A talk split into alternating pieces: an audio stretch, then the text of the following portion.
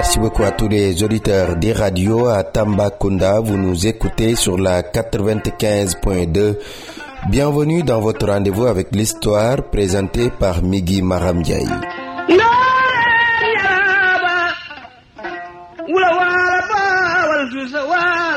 Le Sénégal dans l'histoire, c'est votre rendez-vous préféré. Merci de votre fidélité, amis auditeurs. Et dans ce deuxième numéro de la semaine, nous allons retracer l'itinéraire d'une figure emblématique, son nom, Amat Dansoro. Je n'ai jamais été dans une école de parti.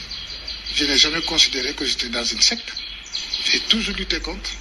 En tout je le dis toujours, c'est que je ne suis pas un révolutionnaire euh, d'occasion. Mes convictions, euh, je les ai construites patiemment. Ce membre fondateur du PAI en 1957 incarne la voix de la révolution.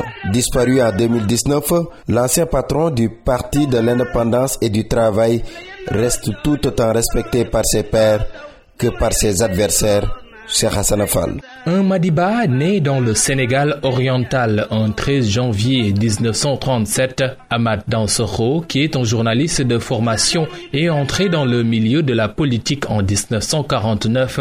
D'abord singoriste jusqu'en 1951, il adhère ensuite au Rassemblement démocratique africain et devient membre du PAI dès sa création en 1957. Dans les années 60, l'ancien député maire de Kédougou représente son parti à la revue internationale communiste, une expérience qui a sans doute forgé son caractère révolutionnaire.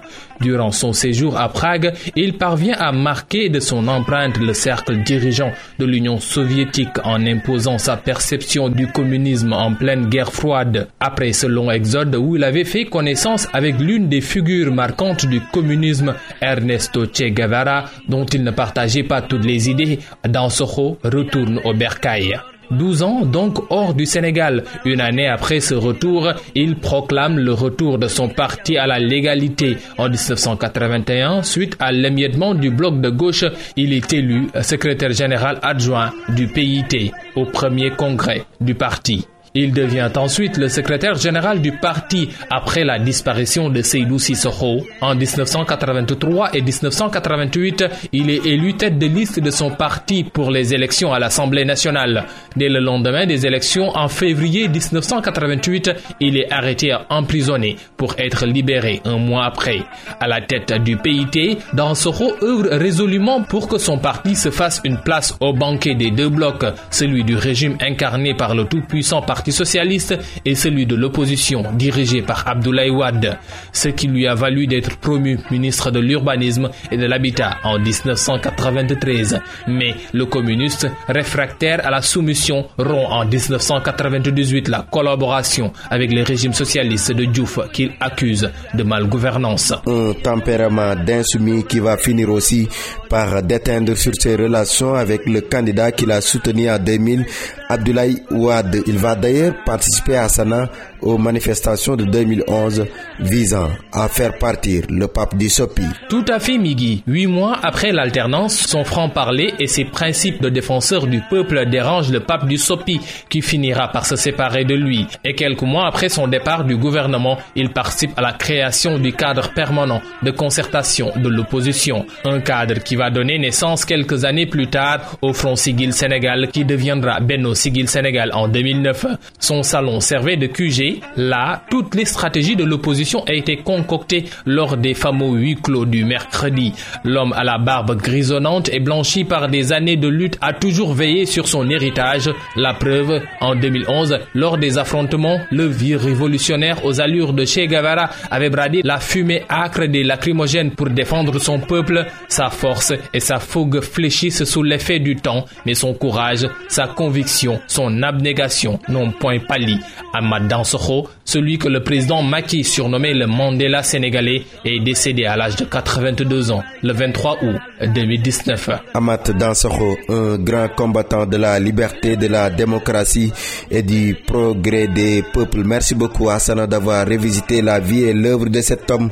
À présent, la dernière partie de votre rubrique Le Sénégal dans l'histoire, c'est la partie souvenir et c'est l'affaire de Serge Diop. Mohamed Moustapha Mbake est le fils de Cheikh Ahmadou Bamba et de Sokhna Aminata Lo. Né en 1888 à Darussalam, le fils de Bamba est le premier khalife général de la confrérie mouride. Il fait ses études coraniques chez son oncle maternel, Serigne Ndam Abdourahman Lo. Après avoir mémorisé le Coran, il poursuit ses études en sciences religieuses chez Mam Thierno Birahim Mbake et finit ses études en mystique chez son père.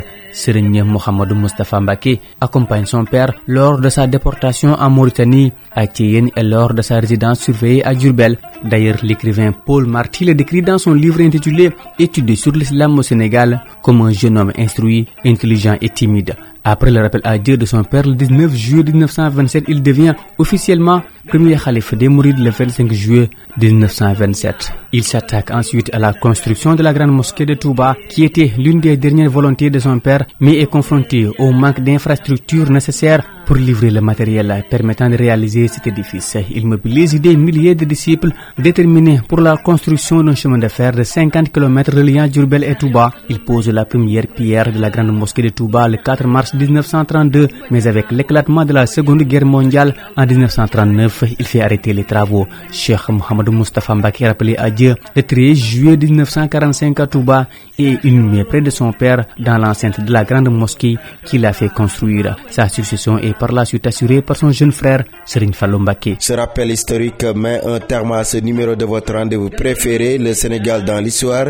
C'était le deuxième numéro de la semaine présenté par Migui Maram Ndiaye. Merci de votre fidélité à mes auditeurs. Rendez-vous demain pour un nouveau numéro, mais d'ici là, restez fidèles à nos programmes.